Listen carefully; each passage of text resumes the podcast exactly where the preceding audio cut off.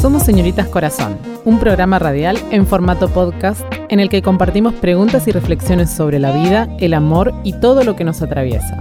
Acá vas a encontrar temas que incomodan y de los que se habla poco.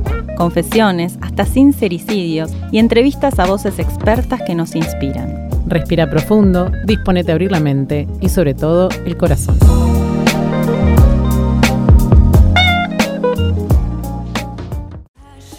Llegaste sin ser buscado, pero fuiste abrazado de inmediato. Transformaste mi vida como todo buen maestro.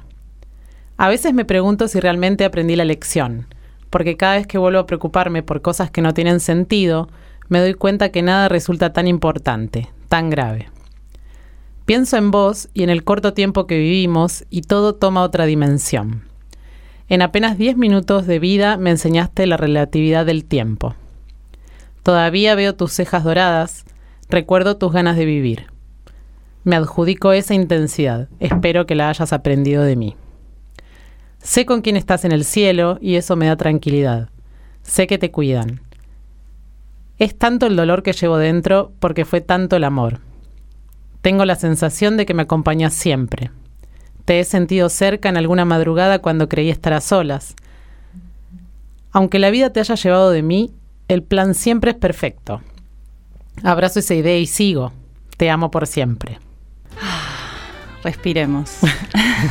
Buenas noches. ¿Cómo estás, Ceci? Antes que nada, agradecerte por esta poesía, poema de tu autoría, por traernos tu experiencia vital, tu experiencia de vida, que tiene, bueno, a veces momentos más difíciles que otros y que fue el puntapié para este programa, donde vamos a trabajar de, vamos a hablar en realidad, y seguimos trabajando, el tema de los duelos. Hoy vamos a estar hablando de los duelos, todos hemos, todos y todas hemos atravesado distintos duelos. Eh, duelos justamente como este que, que, relato, que tiene que ver con el duelo gestacional, ¿no? Cuando un bebé eh, no llega a término y entonces, bueno, cuando la muerte, cuando la vida trae muerte, ¿no? Como fue mi caso, que bueno, les cuento un poco para, para enunciar y para enmarcar un poco esto. Em, en mi caso, como el de muchas mujeres, una de cada cuatro mujeres, de hecho, se dice que pierden em, o que tienen em, pérdidas gestacionales, muertes gestacionales, que tienen que ver con la, la muerte tanto dentro de la panza como cuando el bebé por ahí nace con vida, pero fallece porque nace antes de tiempo. Pero el duelo, bueno, como, como sabemos, también este, tiene que ver con muchas cosas. Tiene el duelo de proyectos, el duelo de ilusiones, de personas amadas, el duelo...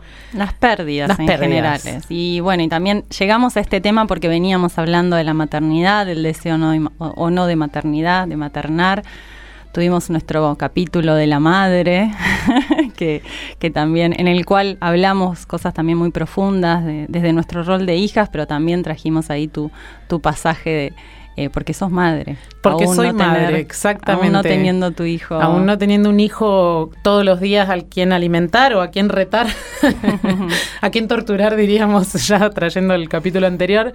Eh, aunque no esté, digamos, justamente eso es, una de cada cuatro mujeres pierde embarazos, muchas de nuestras abuelas o de gente que conocemos ha perdido embarazos y como es uno de los grandes temas tabú también. Sí, es, un, es una situación bastante invisibilizada en las mujeres, digo, mujeres que han transitado por esta experiencia tan dolorosa, sobre todo las primeras experiencias de embarazo suelen tener este, este desenlace. Y bueno, son situaciones invisibilizadas, donde no hay un reconocimiento a esa mujer como madre, ¿no? Y a ese hijo como hijo con vida, ¿no? Entonces hay también un, todo un proceso de reparación sobre esa situación y esa herida tan grande, que a veces uno para sobrevivir, como tantas cosas en la vida, quiere atravesar, quiere distraerse. Y tapar tapar, generar nuevos proyectos para no caer, ¿no? Este miedo que el dolor, cuando es tan grande, nos tire tanto para abajo y no podamos volver a levantarnos. Había una publicidad que me acuerdo clave de ATC que me la acordé hasta el día que yo de ATC, ¿no? Salta, salta la edad. Salta la Me la acordé el día que yo perdí a mi embarazo, que tenía cinco meses, este, que decía algo así, no me acuerdo, porque la quise buscar en YouTube y no la encontré, pero era algo como cuando se muere tu esposo o tu esposa, sos viudo o viuda, mm. cuando se mueren tus papás, sos huérfano, pero cuando se muere un hijo, no tiene, no tiene nombre, ¿no? Como Qué fuerte. la verdad que Uf, respira. en este programa vamos a Vos respirá. para no llorar. No. Vos respirá, pero muy muy corajosa me sale, como con mucho coraje para estar acá. Lo que pasa es que yo no tengo, no tengo problema de hablar de este tema. Puede que se me escape una lágrima o no. Creo que ya he llorado un montón también. Si querés llorar, llorar. Acá, se puede llorar. Cualquier cosa estoy yo. Yo, yo te, te, te, cubro. te cubro los baches. Pero sí es un tema del que no se habla mucho y no es casual, eh, pensándolo desde la astrología, estaba revisando, ¿no? Que estamos en el, en el comienzo del mes este escorpiano, que tiene que ver con esto, justamente Escorpio es un signo que habla mucho de la muerte y roza la muerte porque, porque toma la muerte como parte de la vida, ¿no? En realidad de la vida y sobre todo el nacimiento, porque cuando hay nacimiento hay mm. muerte, es decir, todo lo mm. que empieza termina. Y esto diciéndolo así suena re fácil, pero después entre paréntesis, cómo trabajamos el desapego, ¿no? Pero este, hablar y traer este sacudón del polvo, ¿no? Que nos envuelve a todos y a todas tiene que ver también con, con esto de poder abrirnos y mostrarnos ante la vulnerabilidad. Y de la transformación de todo eso que tenemos que entrar en las profundidades y dejar que muera para que nazca algo, ¿no? Como que Scorpio nos trae toda esa, esa entrada en el submundo subterráneo medio. Sin miedos, porque para mí la muerte no es un tabú. Sí, eh, digo, como decía en el poema, realmente hoy cuando, por ejemplo, me preocupo por algo, ¿no? Porque no puedo llegar a fin de mes o porque no me compro tal cosa o porque esto o que el otro, realmente te juro, Ceci, que después de haber perdido un embarazo, nada me importa tanto. Es decir, es como que todo perdió mm. esa importancia efímera de las cosas. Sí, o esa importancia extra, ese peso que le damos a todos cuando, cuando generalmente nos sucede algo así tan trágico, tan dramático volvemos un poco al eje, ¿no? Como, bueno, ¿qué es lo esencial? ¿Qué es lo, digo, también pasando la, pandemia del año pasado y la que seguimos transitando, digo, bueno, ¿qué es lo primero? ¿Qué es lo primario? ¿Qué es lo esencial? ¿A qué, qué cosas realmente son importantes? Y si hay algo que nos une a todos en esta existencia que tenemos, es la certeza, la única certeza que tenemos es que algún día este capítulo va a terminar, nos vamos a morir, ¿no? Como no sabemos cuándo, porque es impredecible, pero va a llegar. Entonces nos pone, nos recuerda, ¿no? Nos volver a pasar por el corazón esa certeza de que es finito. Este, esta historia es finita. Entonces, tomarlo también, que es un poco la intención de este programa, como tomar este juego entre que la vida es parte de la muerte y la muerte es parte de la vida y que nos sirva trabajar el tema de los duelos y de la muerte para recordarnos la importancia de tomar la vida, como habíamos visto también en el capítulo anterior. Hay una frase que me gusta mucho que siempre dice mi maestro de yoga, que ya lo vamos a entrevistar, Carlos Charoto, que dice, vivimos como si nunca nos fuéramos a morir. ¿no? Con esto, esta, esta, esta inconsciencia y esta cuestión del automatismo. Y finalmente nos morimos como si nunca hubiéramos vivido. Y a veces me pasa que hablo con mi abuela, que la tengo en casa, de mis padres, 93 años, y si bien uno de afuera puede observar que tuvo una vida súper privilegiada en un montón de cuestiones, ella está con una cero onda y ella dice no hice nada. Está esperando. Claro. Entonces es como que digo, bueno, tampoco eso, ¿no? Tampoco esto de sentir que no hiciste nada en el final de tus días. Tratar de vivirlo al máximo, que no quiere decir tirarte un paracaídas todos los días, sino que tiene que ver con mm. disfrutar el mate que te tomás con tu amiga a la tarde o con tu pareja. Ya eso para mí es como un regalo. Claro, lo que pasa es que nos tenemos que reeducar en el disfrute no es algo que no sea tan fácil, ¿no? Como también recordarnos esta, esta condición de, de, plazo finito que tenemos, digo, más allá de todas las creencias, este tipo de existencia tiene, tiene un plazo determinado eh, eso, como entrenar nuestro disfrute, que también tiene que ver con la presencia, de que bueno, en este momento te estoy mirando a los ojos, te estamos, estamos hablando, nos estamos dedicando este momento para charlar y estoy acá, no estoy en cinco ventanitas a la vez, como con la, con la atención distraída y, y con ganas de estar haciendo otra cosa de la que estoy haciendo. Más en estos días, ¿no? De multitasking, pero también pienso que muchas de nuestras madres o de nuestras familias este miedo a vivir experiencias nuevas, ¿no? No hagas esto porque te va a pasar esto, te vas a lastimar. Creo que la muerte nos llega a todos y a todas en cualquier momento. Si nos teníamos que morir andando en bicicleta en la barda esa tarde, nos íbamos a morir. Si nos tenemos que morir a los 93 años postrados en un sillón, nos vamos a morir. Es decir, esa es la única realidad, ¿no? Que nacemos y que morimos. Después podemos pensar en si reencarnamos, que también lo vamos a hablar en otro, en otro programa. Sí, y tomar ciertos cuidados, digo, y, y, tomar ciertas decisiones según también hasta dónde llega nuestra posibilidad de riesgo, de tomar riesgos, pero viendo eso, tratando de no encerrarnos demasiado por miedo a que suceda tal cosa o que otra y que eso nos, nos limite nuestro disfrute, nuestra vida, nuestra, nuestra posibilidad de vida. Hay otra frase de Benedetti que, que me gustaría traerla, que dice, después de todo, la muerte es solo un síntoma de que hubo vida. Hermoso. Totalmente. qué bonito. Estamos encontrando mucha poesía y belleza en este tema, aunque usted no lo crea. Somos un poco dark. Hemos llorado bastante, hemos llorado bastante en la producción. Eh, pero bueno, también eso es parte, son emociones que, que van y vienen y quiere decir que algo nos conmueve. Y si algo nos conmueve y algo nos mueve, es porque hay vida también. Volviendo un poco también a esto de la muerte gestacional, en realidad nosotras en, en, redes sociales planteamos, justamente pusimos si habían atravesado duelos y la verdad que de las 30 personas, 40 que nos respondieron, este, de las 800, ah, este, excepto dos personas, todos habían, todos y todas habían, habían vivido duelos, porque hay muchos duelos en la vida. Este, el año pasado hicimos un gran duelo. Si usted tenía proyectos, vino COVID-19. Si usted creía que tenía todo claro. Si usted tenía una vida planeada, el año pasado usted se, dio cuenta tuvo que, guardar. que el control es una ilusión. Totalmente. Pero con respecto a la muerte gestacional, esto que veníamos diciendo, sí, bueno, está la muerte gestacional, como decía, que, que está dentro de la, panza del bebé, pero también puede ser la, postnatal, ¿no? Cuando el bebé nace.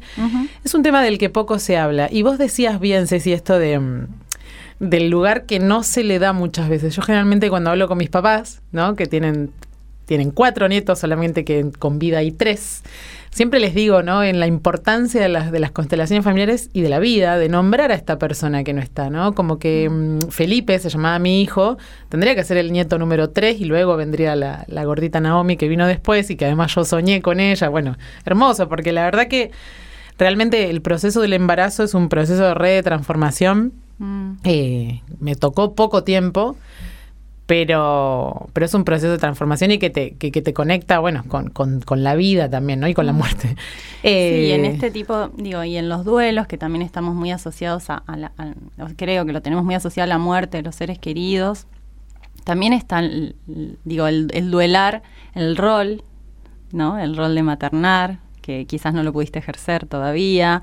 Eh, el cambio identitario que eso te generaba, ¿no? Todos los proyectos y planes y expectativas que uno genera. Digo, es todo el combo. Lo que pasa es que hay, hay algo muy, muy claro y muy fuerte que, que me pasó, que me, bueno, que me hizo acordar la canción de Baglietto, ¿no? Que es re triste, que tiene que ver con esto de los pechos llenos. Cuando uno pierde un embarazo, es decir, cuando uno, porque yo lo tuve que parir, mi cuerpo reaccionó, mi cuerpo fue mamá, es decir, mis tetas eh, produjeron la leche y estaban esperando que viniera el repollo a, tomar esa leche. Entonces, las tetas realmente quedan llenas de leche y, ahí hay, hay, una, una, cosa fuerte, ¿no? Porque ¿cómo, cómo cortar el proceso que tu mismo cuerpo es lo que está este, le dio luz a la muerte, ¿no? y tu, mismo cuerpo continúa el proceso porque no sabe el cuerpo lo que pasa, es decir, mm. eh, las emociones. El cuerpo mm. siguió su rol, ¿no? Y fue mm. mamá. Em, Qué fuerte. Muy fuerte. Pero las mujeres que hemos parido bebés sin vida o que quizás nacieron, como en mi caso, que nacieron con vida pero no, no la pudieron continuar, tenemos las mismas ganas de hablar de este tema, ¿viste? Porque es el Día de la Madre. Yo me acuerdo que este último Día de la Madre vos me mandaste un mensajito y mi mamá también, ¿verdad? Pero tengo 100 amigos o no sé cuántos y nadie lo, lo, tiene en cuenta y, está bien, qué sé yo, cada uno... Se sí, muchas veces es porque tienen miedo también de generarte un dolor, ¿no? Es como, bueno, capaz que es recordarte, aunque uno igual todo el tiempo va está a estar conmigo hasta que yo me muera, digamos, este, este, este recorrido, este, esta película, yo le llamo a veces como película de terror porque tuvo momentos de, thriller, ¿no? Esos, mm. Esa hora en mi vida. Em, Pero bueno, esta, esta opción que, tuve, que nos dimos, ¿no? esta posibilidad de traerlo hasta de una manera mucho más pública, creo que es, es como otra instancia más de incluir, de ah. inclusión, que algo de, de, esta técnica de las constelaciones familiares que estuvimos hablando la otra vez con lo de las madres y que tiene mucho que ver con esto de tomar aquellas vidas que quizás están más eh, silenciadas dentro de los sistemas familiares, pero que son muy, tienen mucha implicancia en general, digo, no solo en vos, mm. en el que era tu pareja, sino en, tu descendencia, en tu familia en general. Sí, el día de mañana si yo quiero tener un hijo o una hija, yo le voy a tener que decir, Pepito, Pepita, vos no sos mi primer hijo o el único hijo, sos el número dos, es decir, mm. dentro de las constelaciones hay un orden. Mm. Pero no habría que decirles a esos bebés no nacidos, o por lo menos no en mi caso, porque sí fue un bebé que nació, por supuesto no, no continuó su vida estas vidas que son cortas, ¿no? Que son cortas y livianas. Un bebé de no llegan a los 500 gramos cuando se llaman abortos espontáneos. Y tienen tanto aprendizaje, ¿no? Como que una, una vidita tan chiquita tiene tanto, tanta enseñanza más que aprendizaje, mm. que mm, la verdad que para mí fue, digamos, un, quiebre, ¿no? Fue esto fue los 30 años y, yo, nada, renací. No volviste a hacer la No, jamás. Hay algo que tienen los duelos, que después lo vamos a hablar con nuestro invitado, que es que nos producen un cambio de identidad. Ya digo, hay algo que, que, también es una de las características, ¿no? Como que generan aniquilación. Hay algo ahí que deja de ser como era. Es un post quirúrgico del alma. un lindo título eso. Pero sí, hay algo ahí que se transforma. Eh, ya no volvemos a ser lo mismo, a ser la misma persona. Y en el mejor de los casos podemos tomarlo como aprendizaje. Creo que hay algo ahí del proceso del duelo, que ahora vamos a hablar, mm. que es esta cosa de cómo atravesar tanto dolor y que eso me sirva para la vida. Yo puedo decirles mi enseñanza porque la he escrito y la, la, digo siempre cuando una amiga está embarazada o una persona que, que, está, sí, que está embarazada, yo siempre le digo, no te preocupes tanto. porque, por ejemplo, yo me acuerdo eh, bueno, cuando quedé embarazada no estaba en el mejor momento de mi vida, digamos, emocional y tal, pero me preocupaba justamente por un montón de cosas, ¿no? ¿Y a dónde vamos a dormir? ¿Y qué ropita se va a poner? ¿Y dónde ta, ta, ta? ¿No? Como toda esa cuestión externa. ¿Y sabes qué fue el aprendizaje que me dejó, entre otras cosas, pero la más importante? Que el bebé no necesita nada más que tu teta. Entonces vos puedes tener una cajita de zapatos porque no tenés un peso para comprarle una cuna, pero el bebé va a dormir en la cajita de zapatos. ¿Entendés? Entonces, para mí, y si alguien me está escuchando y alguien está embarazada, mi consejo es siempre disfruta todo.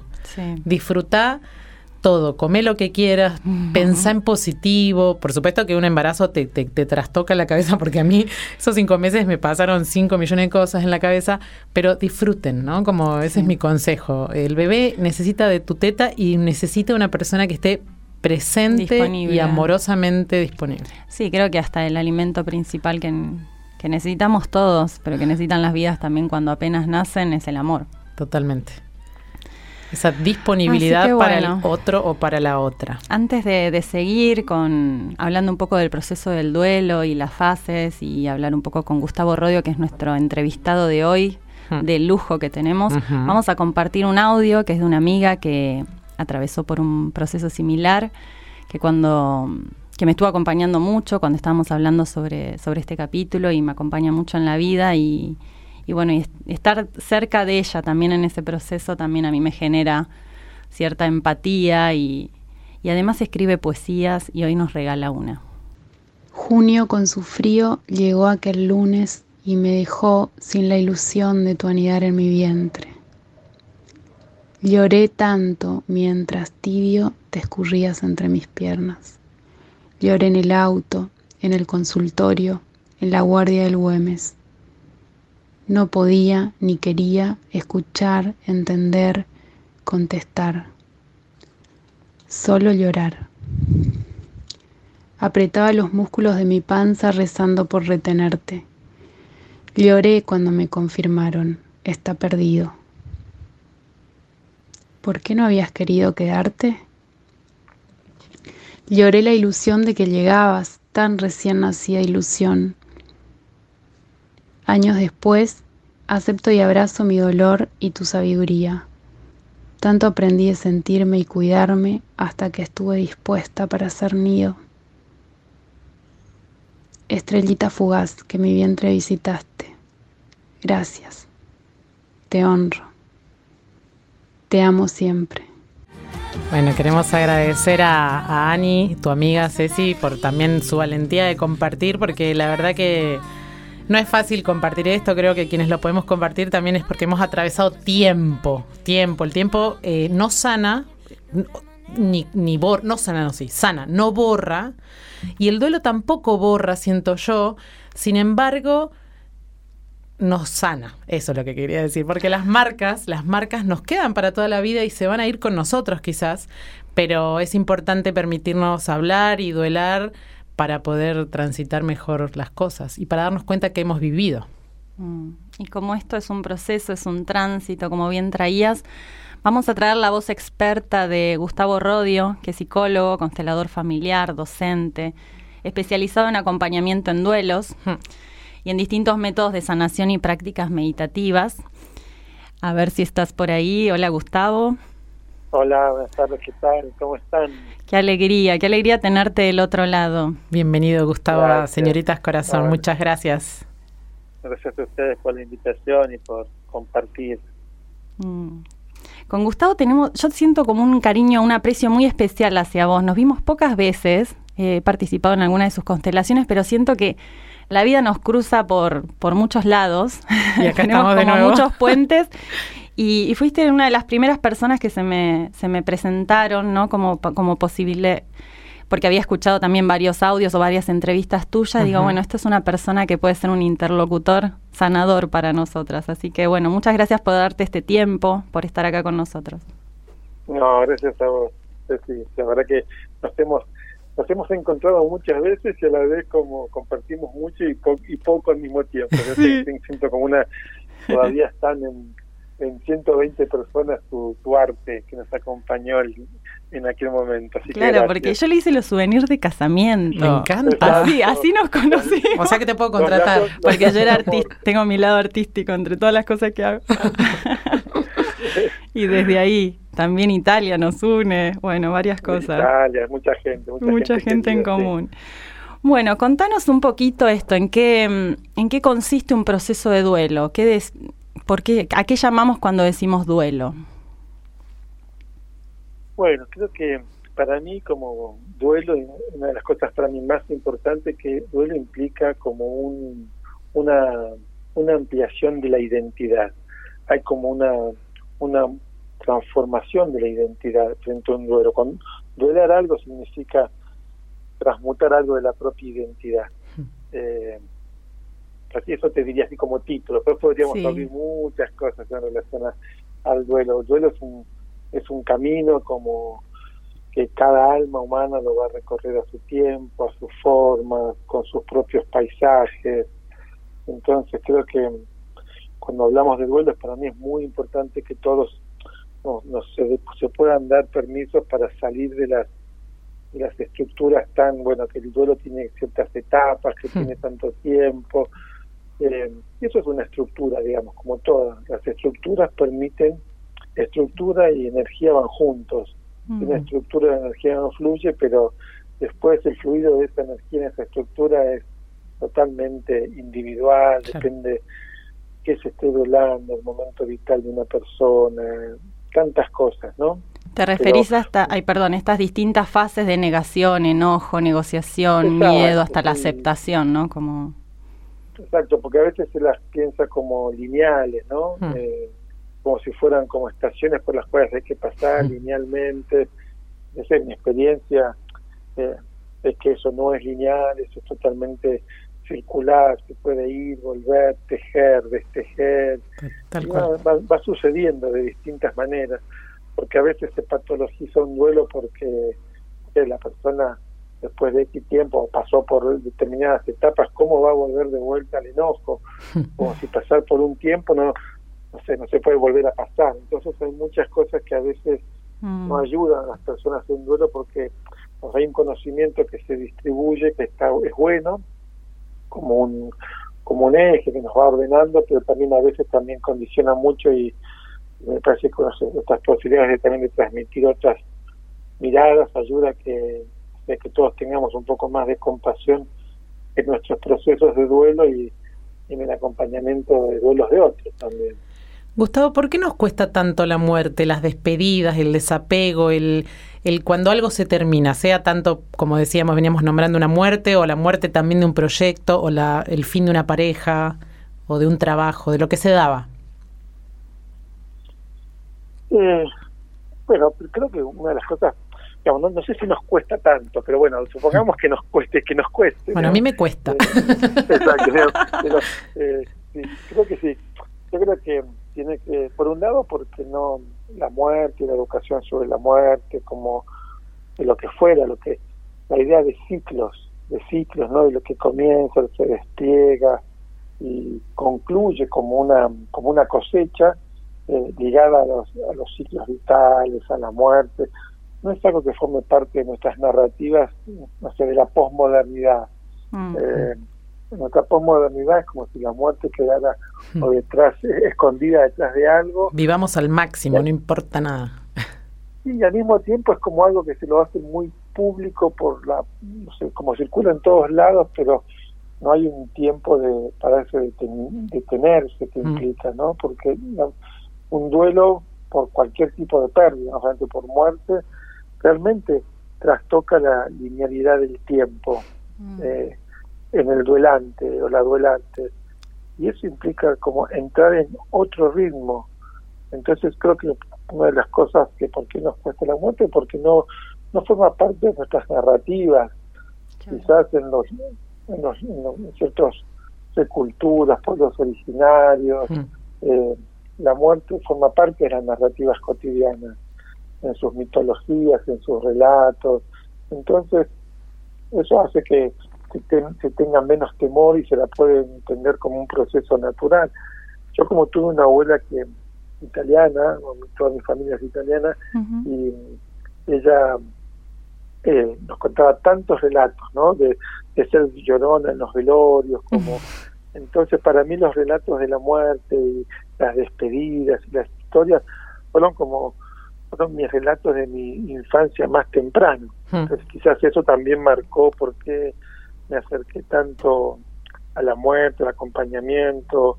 Eh, de hecho, en tantos años que trabajé en acompañamiento de niños, ya no tengo más niños, pero como acompañar a los niños en el proceso de de la despedida de sus seres mm. queridos. Y la importancia de integrarlos, ¿no? A ese proceso, porque generalmente, ay, para que no se sienta mal, total, no entiende tanto, lo dejo a un lado, no le digo, ¿no? Y pensando como que el niño no puede procesar y adaptarse a eso como parte de la vida. Absolutamente. Me hizo acordar una anécdota, perdón, la, la, cuento muy cortita. Cuando falleció mi abuelo, yo tenía nueve años, en Capital y llama el vecino por teléfono para informar que había muerto mi abuelo, mis papás, y atiendo yo. Y el tipo me dice, no, porque se murió tu abuelo. y fue como así. Está bien. Y fue como, ok, porque bueno, mami, se murió el abuelo, ¿viste? Como, ¿por qué a mí? Pero bueno, es como que creo que en ese momento me lo tomé también, ¿no? Como, no sé, sin saber qué era realmente la muerte. Pero eso da pie a que se trate el tema. Totalmente. O que el tema aparezca, ¿no? Como que a veces es eso, es una oportunidad para ir ya integrándolo. Sí, y aparte cuando, como decía, ¿no? Como la, por ejemplo, si, en los programas formativos, educativos, la, la temática de la, la vida, la muerte, los ciclos vitales, y los pondría como más de relieve, creo que eso posibilitaría mucho que la muerte deje de ser como un tabú eh, o algo a lo cual que hay que evitar.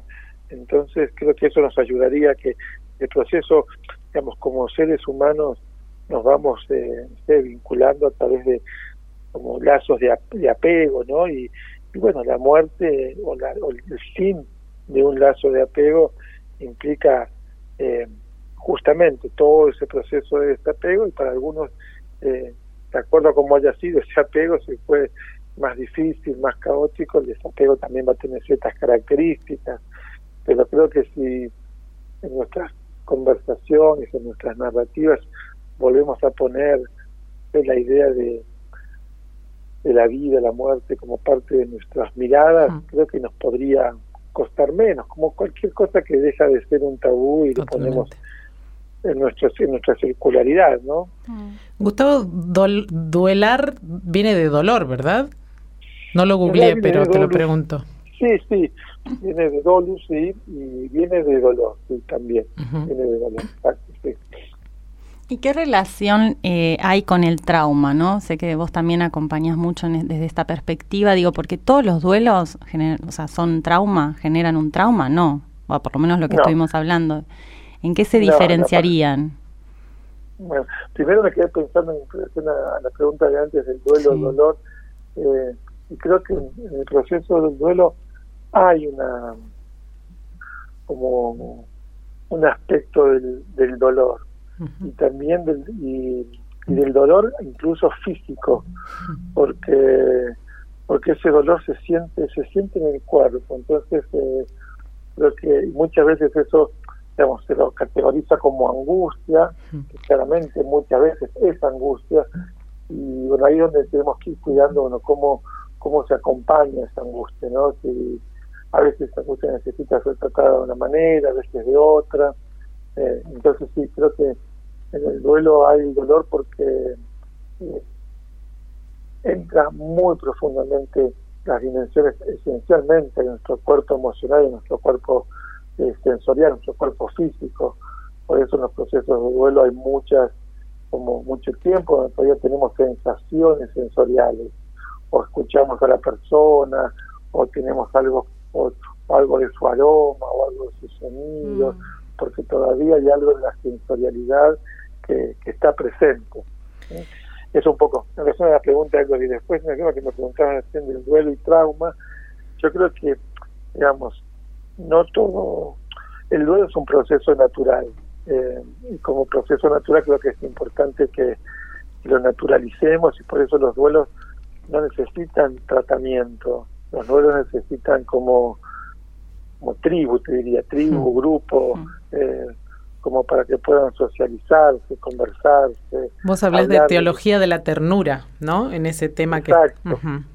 Exacto, exacto, la teología de ternura, como, como que haya otros que posibiliten eh, ir tejiendo y destejiendo mis recuerdos, eh, recordando justamente, como uno el recuerdo y volver a pasar por el corazón las, las vivencias. Entonces, eso en términos generales de, los duelos, pero hay duelos que se inician como a través de categorías de trauma, eh, porque hay duelos que, porque una de las que, digamos, trauma tiene como mucho, cuando hablamos de trauma hay muchas diferencias, pero una de las cosas que el trauma no, no es el evento necesariamente, sino es como cada persona, de acuerdo a su estructura física, emocional, psíquica, espiritual, puede procesar ese impacto.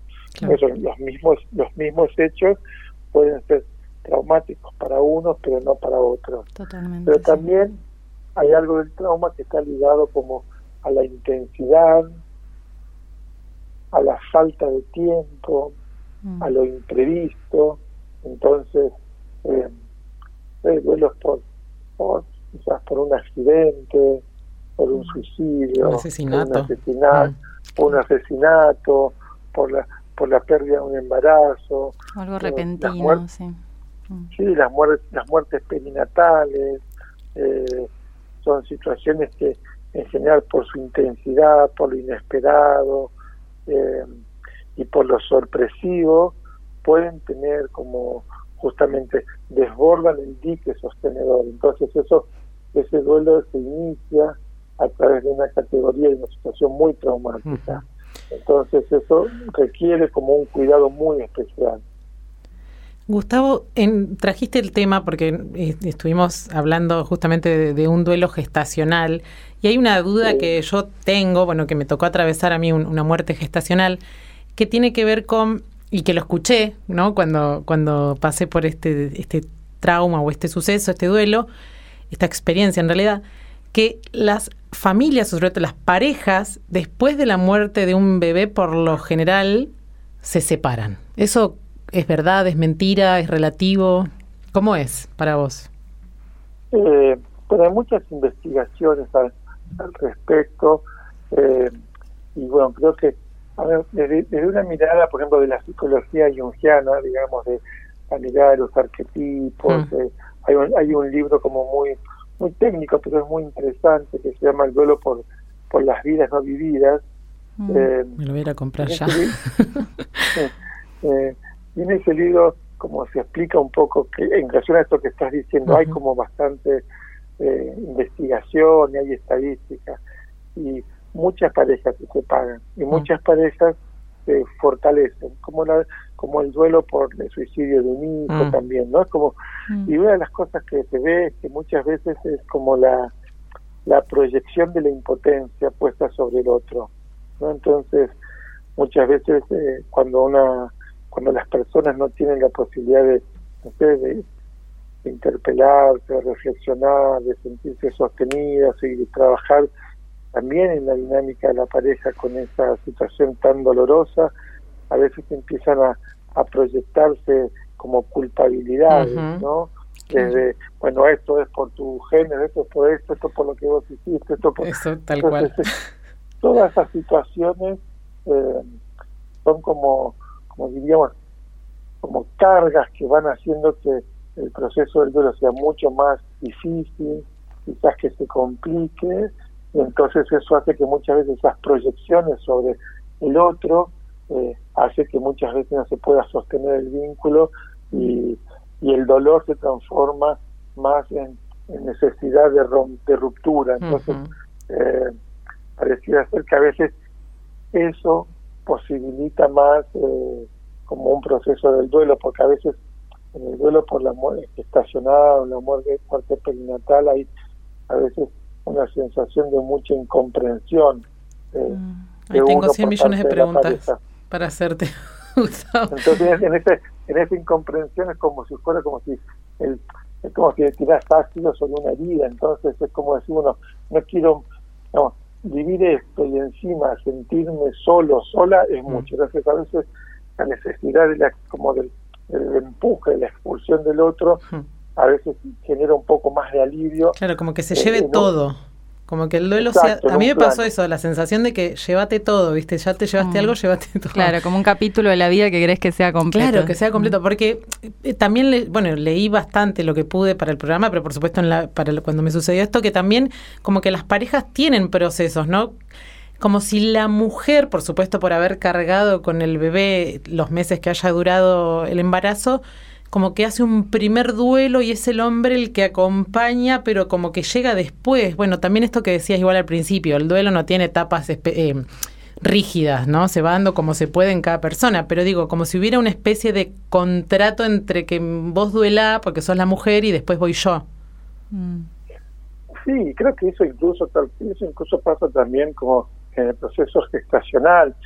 O mi experiencia casi de 30 años de terapeuta, eh, lo que veo es que no, no, no, a mí no me gusta pensar en reglas generales, mm. pero eh, te diría que en un proceso de gestación como, digamos, que llega a término, muchas veces los varones hacen contacto real mm. con su paternidad cuando el bebé está ahí afuera, cuando lo ven, cuando lo tocan, como eh, si no son todavía, son vivencias que son más como en un plano todavía más eh, sensorial o, o, como imaginario, pero digamos, entonces el vínculo me parece que con todo el proceso gestacional que tiene la mujer en su en su cuerpo emocional, en su cuerpo físico, en su cuerpo energético, hay un vínculo ya muy muy establecido, hay una relación, entonces ese duelo ya eh, es el, digamos, hay dos cosas fundamentales. Uno es el duelo por la relación, que en el caso de la mujer ya tiene una relación,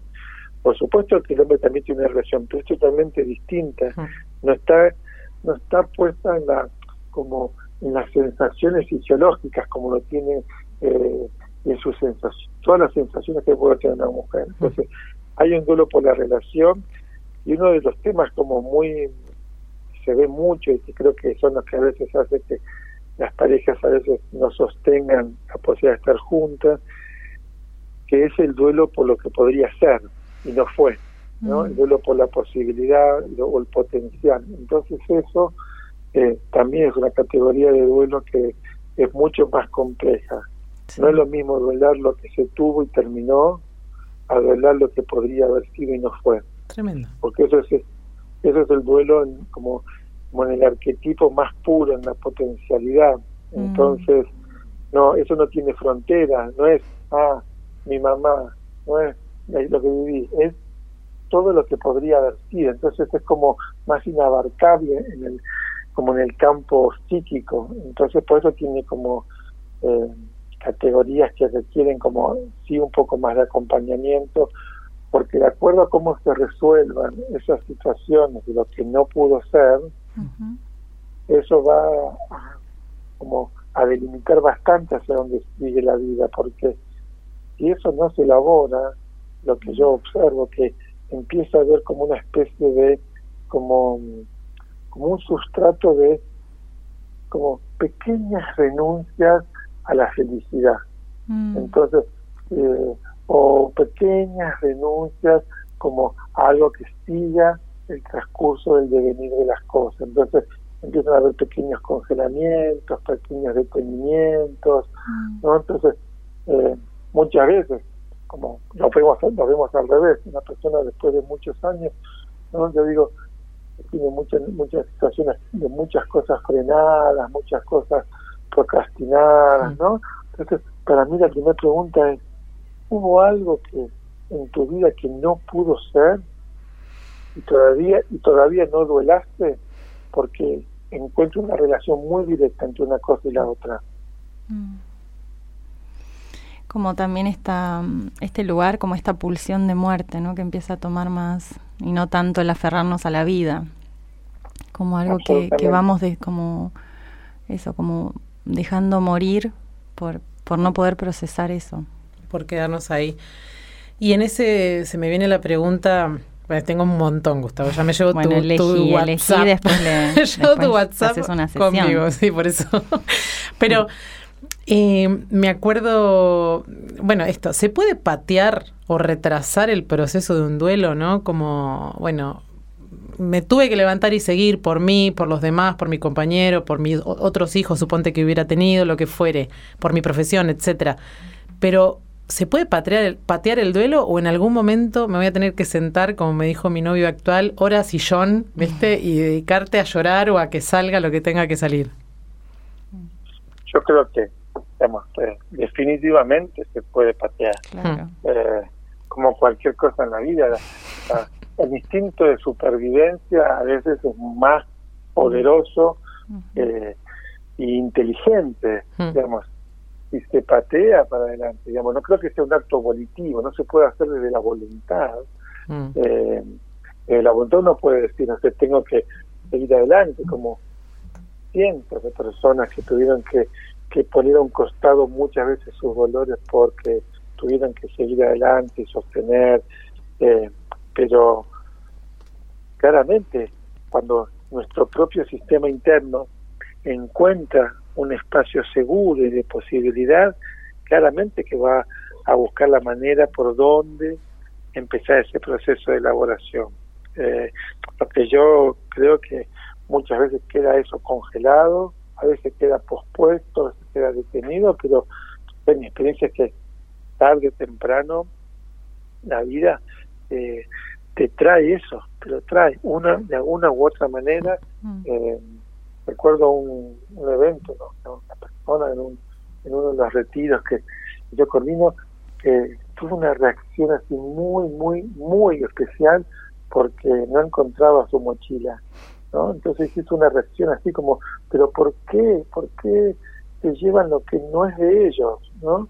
Eh, Yo sabía que estaba en un duelo profundo, pero su reacción, digamos, seguro estaba ahí un poco detenido, ¿no? Y, claro, para la situación era sobredimensionado y era que estaba ahí como tramitando una cosa. Se, agarró con la mochila. y quizás eh, en esta pérdida de esa mochila mm. eh, aparece un hilo invisible a lo que nunca se pudo expresar, mm. eh, que es ese sentimiento de impotencia porque alguien se lleva alguien destino a quien fuera se lleva lo que lo que es tuyo ¿no?